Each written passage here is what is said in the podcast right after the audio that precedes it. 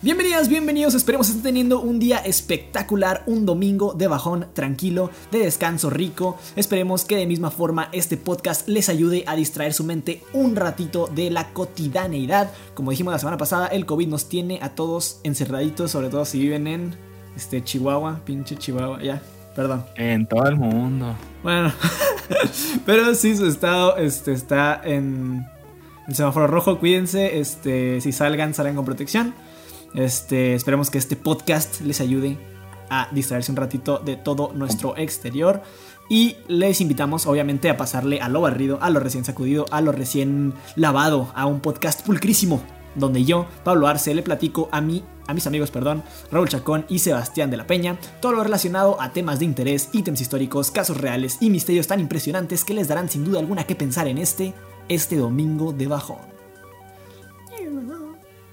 salgan con protección y con mascarilla. con protección por si algo pasa. protección dúa. Una armadura. Ahora venden un paquete. Ar paquete, güey.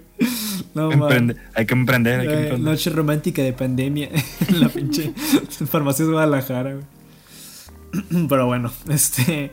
El, día de el amor no se acabe en épocas de COVID. Ándale, 80 baros. Dos cubrebocas y oh, que la A ver, seguimos esta tercera temporada eh, de Misterios sin resolver. Con un caso sonadísimo en Estados Unidos que probablemente hayan escuchado por lo menos el nombre. No sé, les pregunto si les suena la Dalia Negra. ¿Sí? ¿No? ¿La Dalia? La Dalia Negra. No. ¿Es nombre de ¿Es una mujer negra? No es negra, pero. Pero bien. Pues sí es Dalia. Ajá, pero sí, bien, bien podría ser una mujer. Acá, ¿no? Sí, pues sí. El día de hoy vamos a hablar de este caso sonadísimo.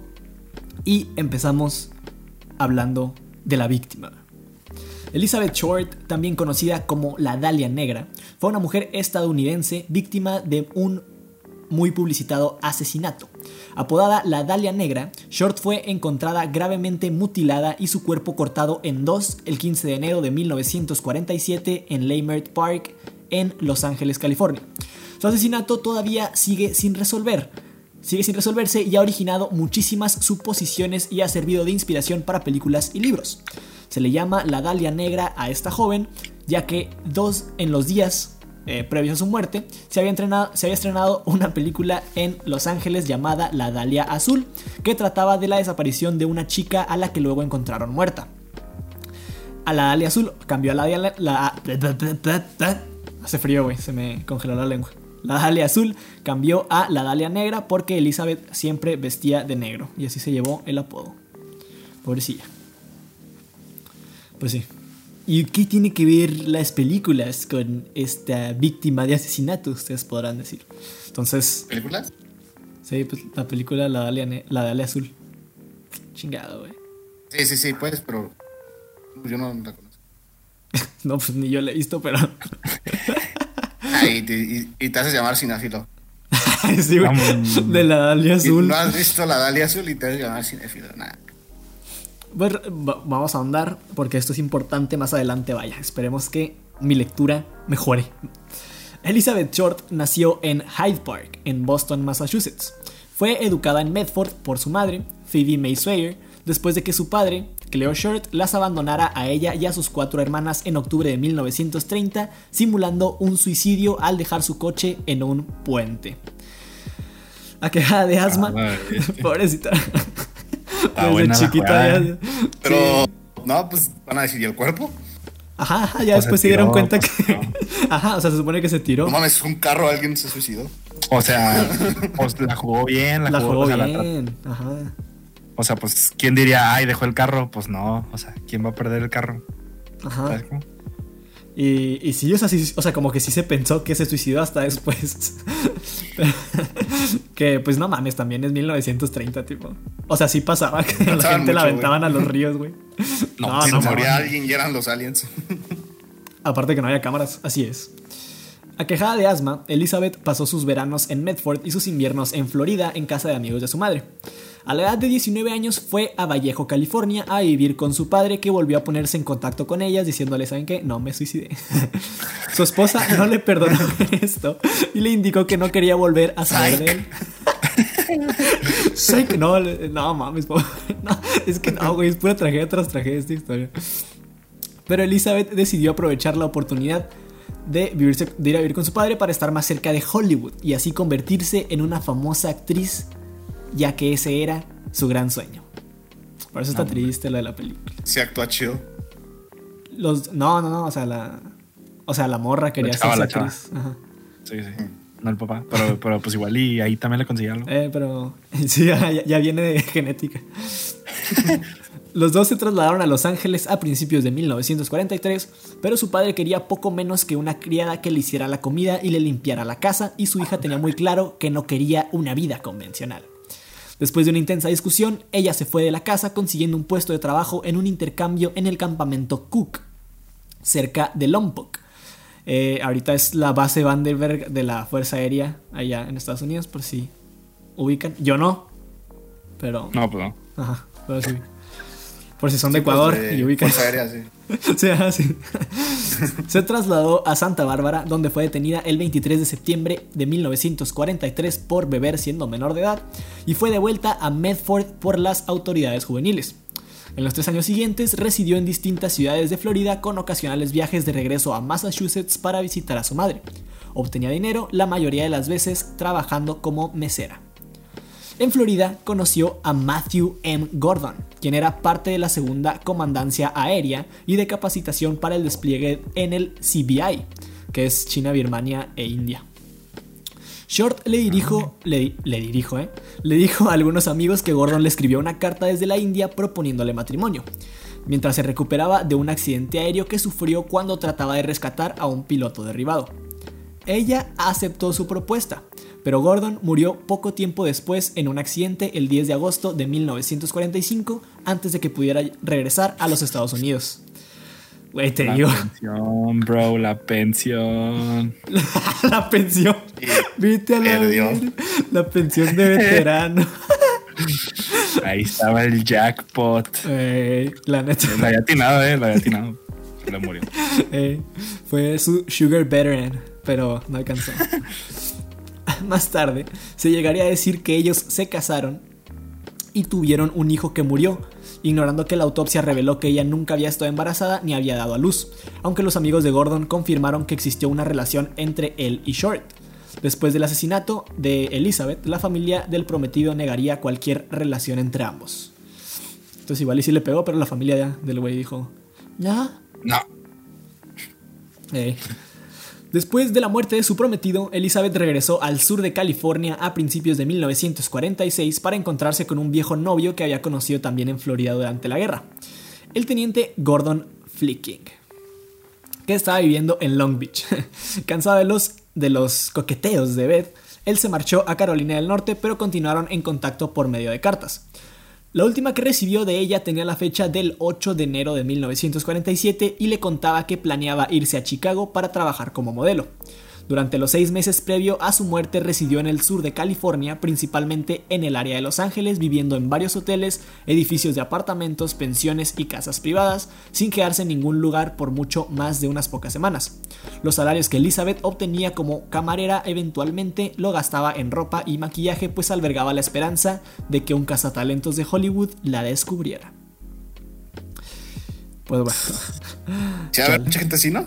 Sí, ajá, sí, o sea, Los Ángeles ahorita sí. Bueno, siempre yo creo. no, así. Pues sí, siempre ha sido así. Ajá, de que. Yo creo. Ajá, de que vas a los restaurantes esperando a tu parte a Robert De Niro y. recitarle algo ahí.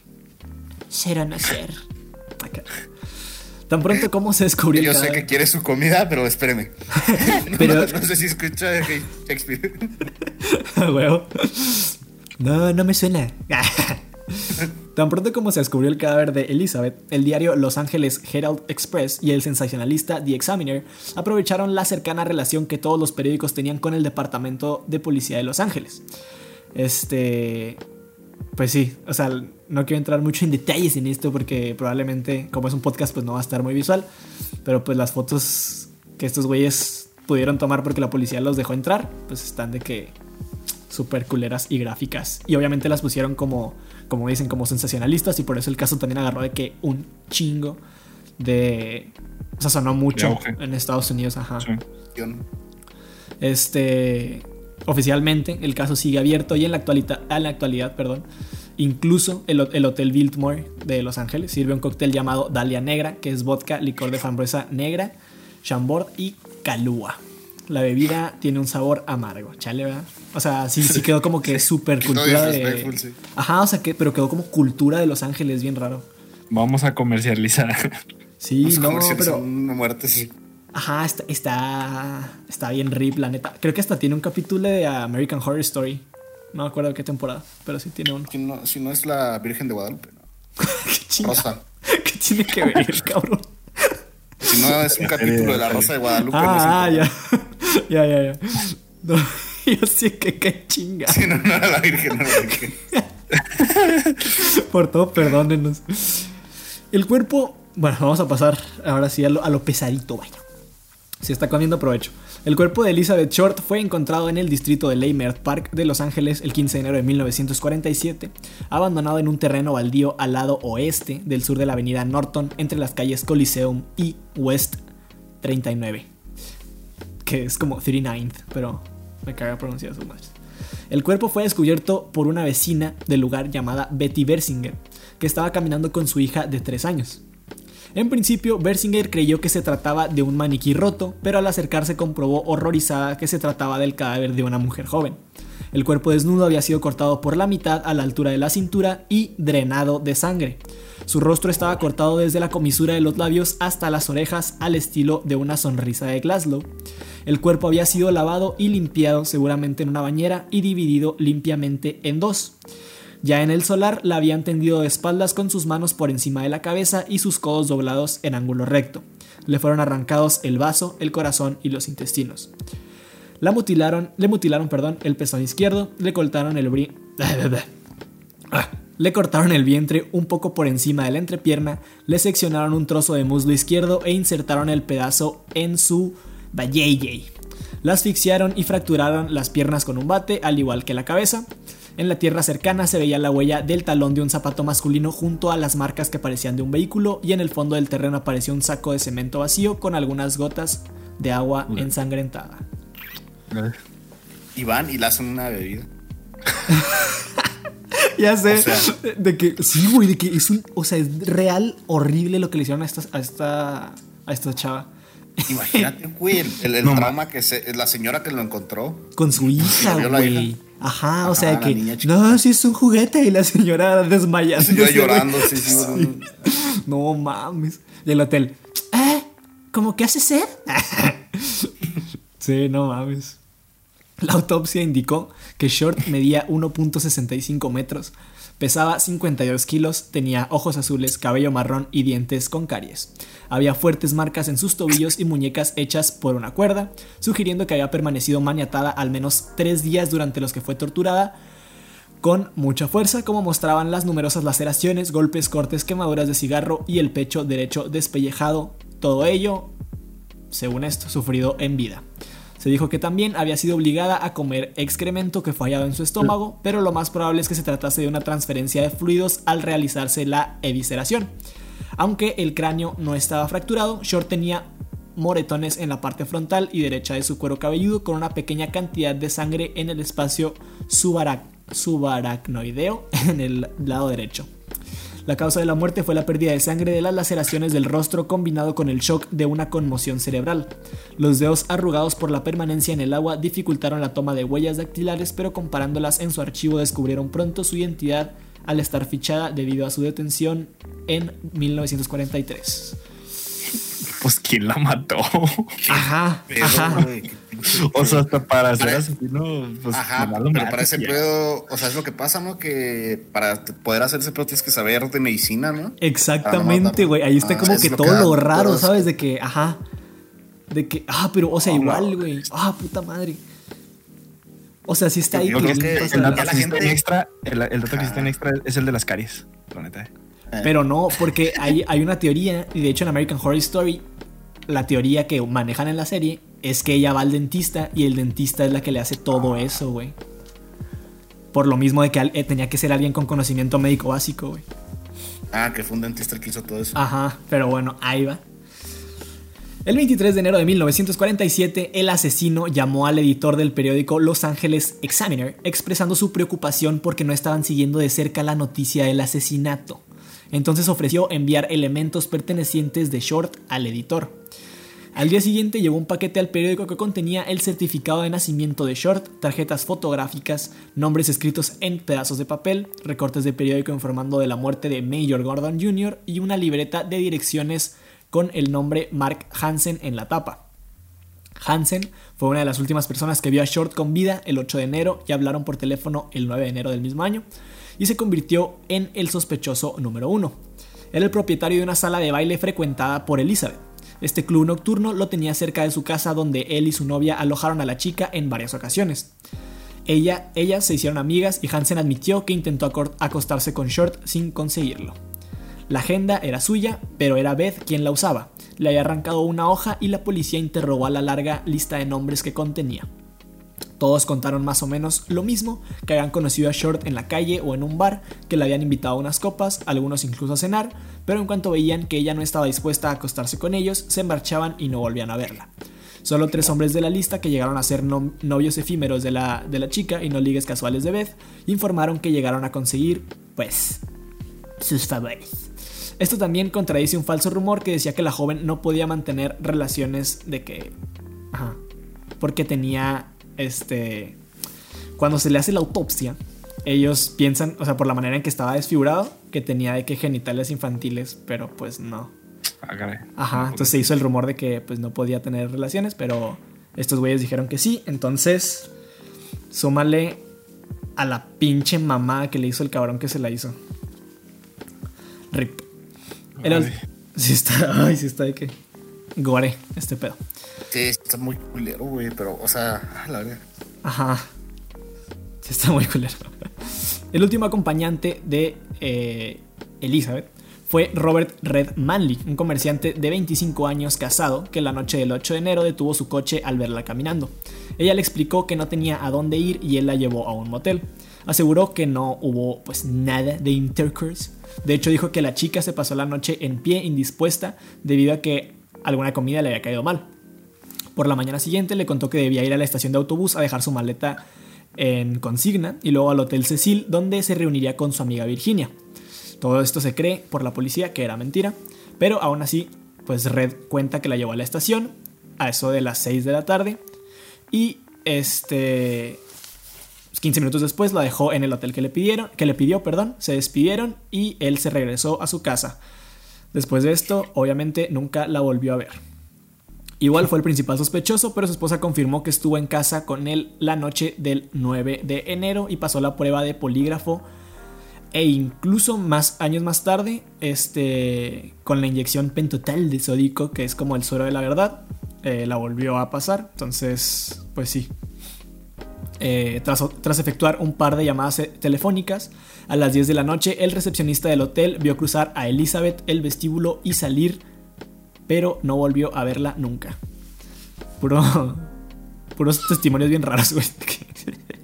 Sí, como, como que no aportaban mucho. Ajá, pero es que, o sea, es que yo siento que, bueno, no te creas. O sea, pero es que en 1946 es que no tiene celulares, ¿sabes? O sea, no hay como un registro de llamadas, no hay como activo hace. Ajá. Encontrar algo así. Sí, está de que. Pues de hecho, la mujer la encontraron porque el güey quiso. Ajá, teóricamente. Ajá. En 1900 le escondes y valió, ¿verdad? Sí, pues sí. Ajá, sí, pues, porque la dejó ahí, ¿no? Porque. Ajá. El asesino luego escribió más cartas al periódico llamándose a sí mismo el Vengador de la Dalia Negra. El 25 de enero, el bolso y un zapate de short fueron encontrados en un cubo de basura a corta distancia de la avenida Norton. Red Manley los, los, reconoció. En algún momento, entre el 10 y el 15 de enero, el asesino retiró la maleta de short de la estación del autobús sin que nadie se diera cuenta de ello, ni la maleta ni su ropa se encontraron nunca. Güey, ahí sí. Ay, güey. O sea, no. ¿Pero cómo? O sea, ya ves que. Sí, yo tampoco entendí. Esta morra le dice al güey que la deja en el hotel. Le dice, necesito ir a dejar mi maleta en consigna al, a, la, a la estación. ajá. ¿Cómo si, o sea, ¿cómo se dice consigna? O sea, ubico, ubico el lugar, pero no sé si hay como un sinónimo. Que es donde tú dejas tu maleta cuando... Sí, o sea, cuando... Sí, sí, sí, o sea, como... Pues como guardamaletas, ¿era? No, güey. Sí, sí, sí. ¿Sí? Pues algo así, o sea, como si... Se entiende, se entiende. Como si la fueras a documentar. Ándale, pero te la guardan un rato, y, o sea, un rato o días, y ya después tú la recoges. Qué chingados los de la pinche estación, güey. Que no se dieron cuenta. Ajá, qué tipo. Pues no sé, güey. Igual está pues un registro, ¿no? es que eso ahí es como que quién la deja, quién la recoge. Según yo, ajá, según yo, pues tendría que ser un puto registro. Y registras quién chingados recogió la maleta y se lo carga a la verga. Pero no. Sí, sí, sí. Ajá. Este, pues sí, nadie se dio cuenta de que el asesino recogió la maleta entre el 10 y el 15 de enero.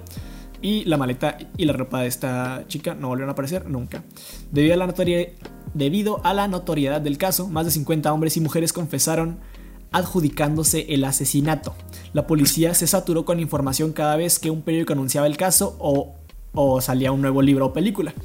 El sargento St. John, un detective que trabajó en el caso hasta su jubilación, dijo, es asombroso cómo muchas personas señalan a un pariente como el asesino.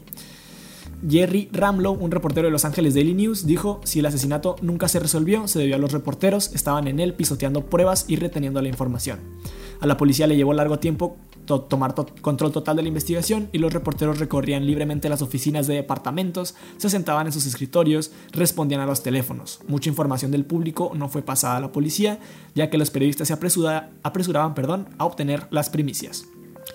Los periódicos de William Randolph Hearst, Los Angeles Herald Express y Los Los Angeles Herald Examiner frivolizaron el caso, el traje de chaqueta negro en el que Short fue vista por última vez se transformó en una falda apretada y una blusa escarpada, y Elizabeth Short fue convertida por la prensa sensacionalista en la Alia Negra, una aventurera que merodeaba por Hollywood Boulevard.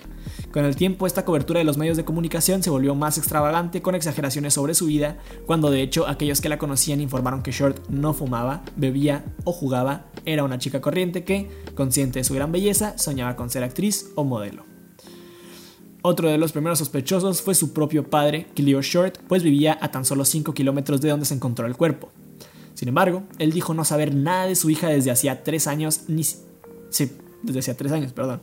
De hecho, se negó a reconocer el cadáver y tuvo que hacerlo la madre viniendo desde el otro lado del país. La había engañado el editor de un periódico diciéndole que su hija había ganado un concurso de belleza y tras dejarla hablar de su carácter, vida y aspiraciones, le contaron que en realidad había sido víctima de un crimen espantoso. El cuerpo de Short fue enterrado en el cementerio eh, Mountain View.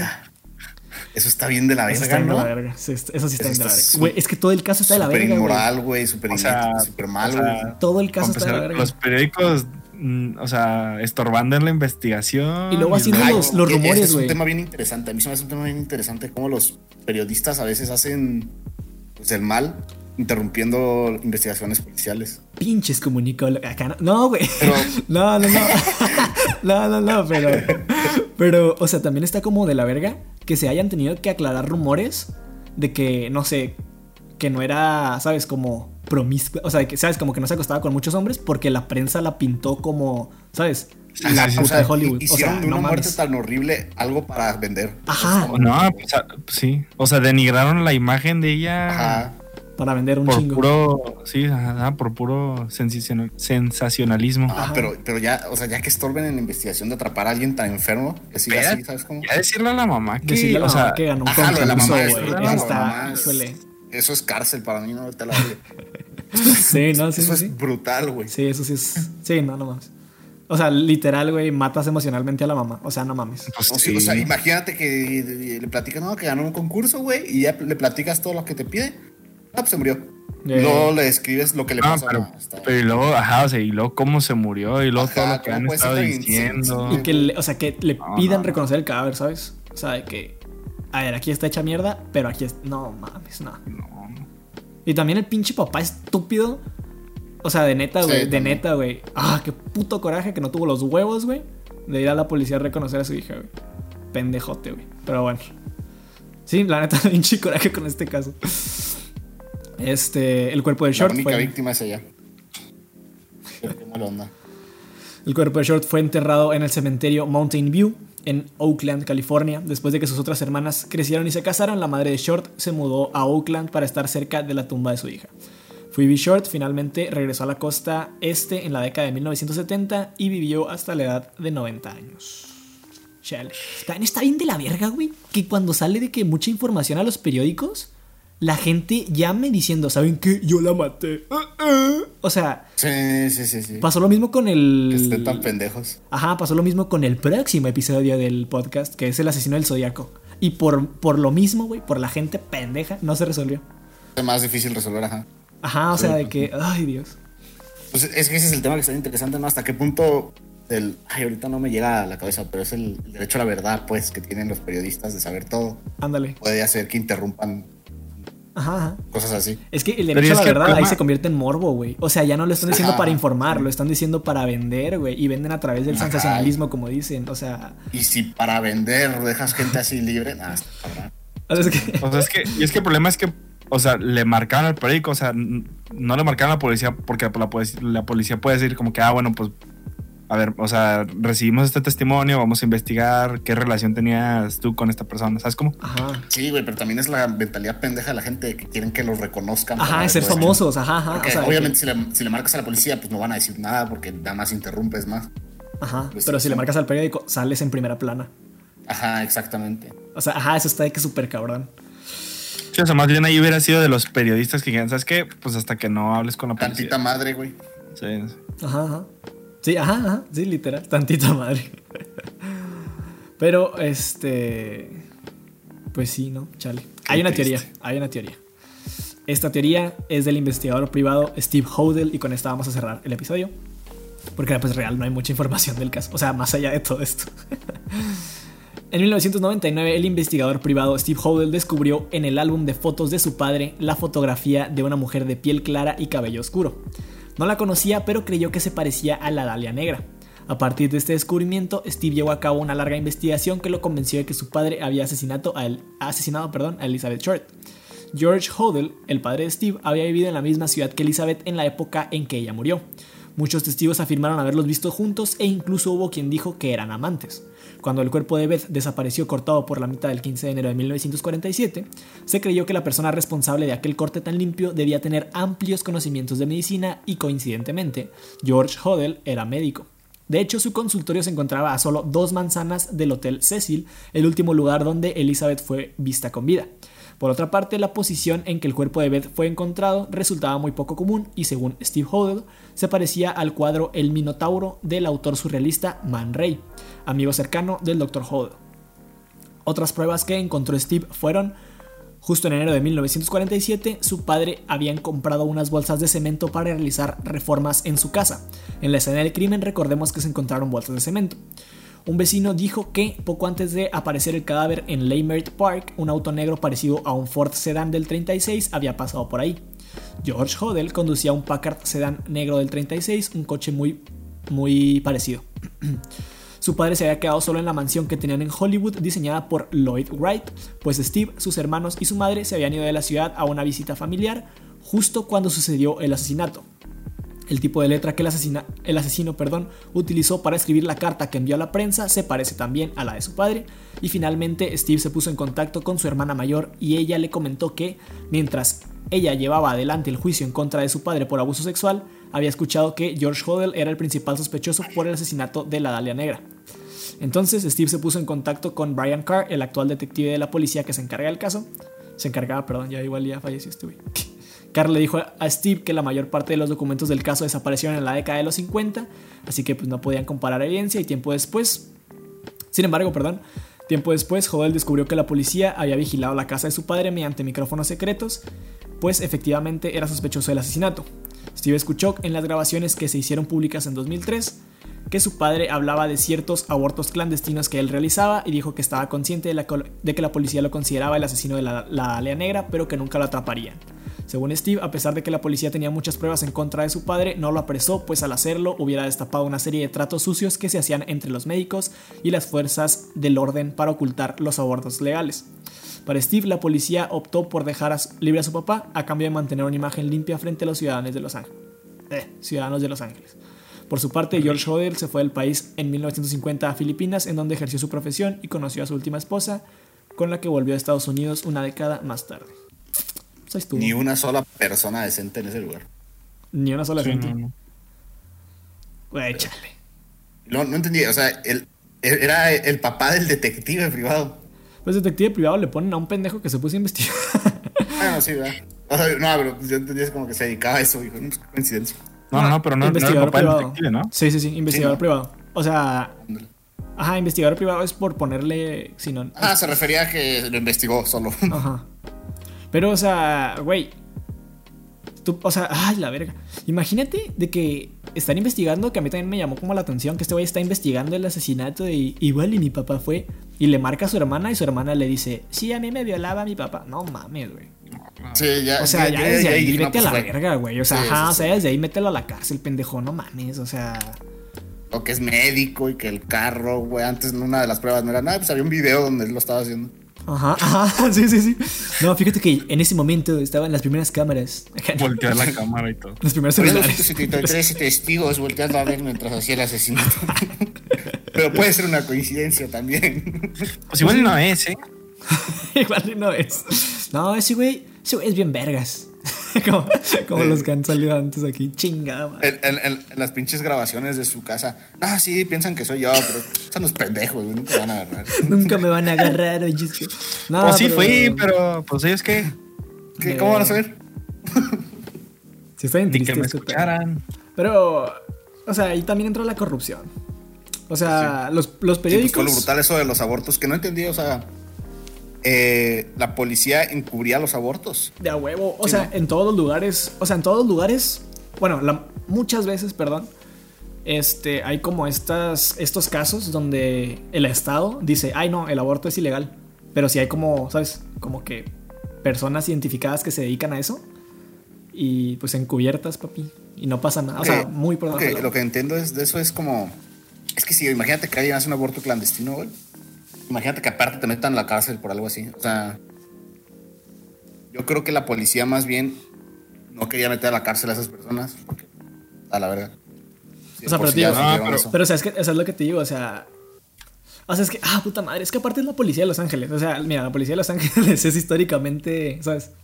Problemática. O Pero creo que, pero creo que era más cuestión de, o sea, no de la policía, sino de, o sea, del, del estado como tal, ¿no? O sea, Ajá, como- no, no, no, pero es que en ese momento. O Tener sea, la imagen. No, no, no, pero en- esas décadas la policía, o sea, la policía de Los Ángeles era la policía de Los Ángeles, o sea, era de que Mm. México, güey. Entonces, o sea, está culero que igual y los, la policía de Los Ángeles hacía su desvergue y yo qué sé, llevaban a sus amantes con ese güey a que abortaran, ¿sabes?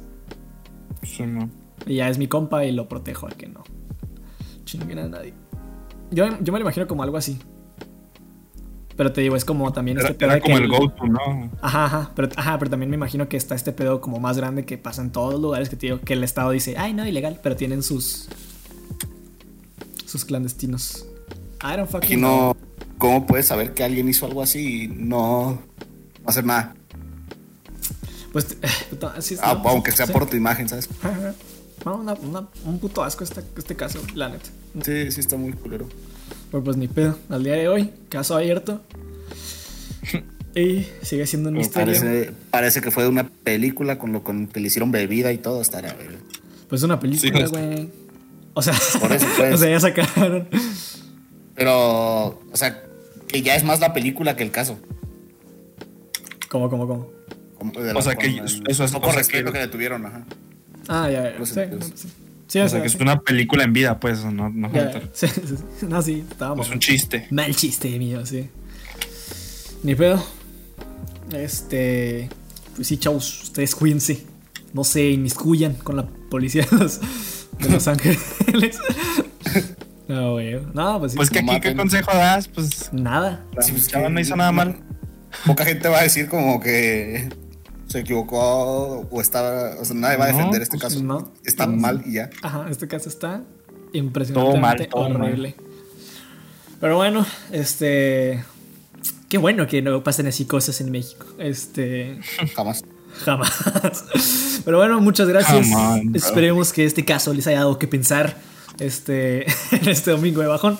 Y, y pues nada, que sigan teniendo un lindo día. Igual y, igual y no estuvo lleno de risas, pero... Igual y si se quedan en Se bajón. cagaron de risa, ¿a poco no? pero fue que nadie se- No, pero nada, nada, ya. Fue para despejarse un poquito. Esto pues ya pasó, ni modo. Este... Y prepárense porque la próxima semana llega también otro asesinato del asesino del Zodíaco. Este es un asesino serial, también de los más famosos de Estados Unidos. Y este sí vi su película, güey, para que no te emputes. Ya varios, ¿no? Estados Unidos. Sí, en Estados Unidos sí digo que un chingo. Sí, Estados Unidos es el Mira, mundo. o sea, ajá, pero yo, The yo digo Land of que, the Free. yo digo que Sí. allá de Land of the Free. No, Literalmente, pero así se queda. no, pero es porque allá sí lo documentan, güey. O sea, aquí en México puede haber asesinos seriales y nadie se da cuenta. Ah, pues dicen otro. Ajá, y aquí el titular es se asomó para ver si venía el metro y sí venía. sí, o sea, Es el del tren. del metro. el del metro es una joya. Pero bueno. Pero bueno, gente, los dejamos este que sigan su semanita. Este, cuídense mucho. Bye bye. Adiós. Bye.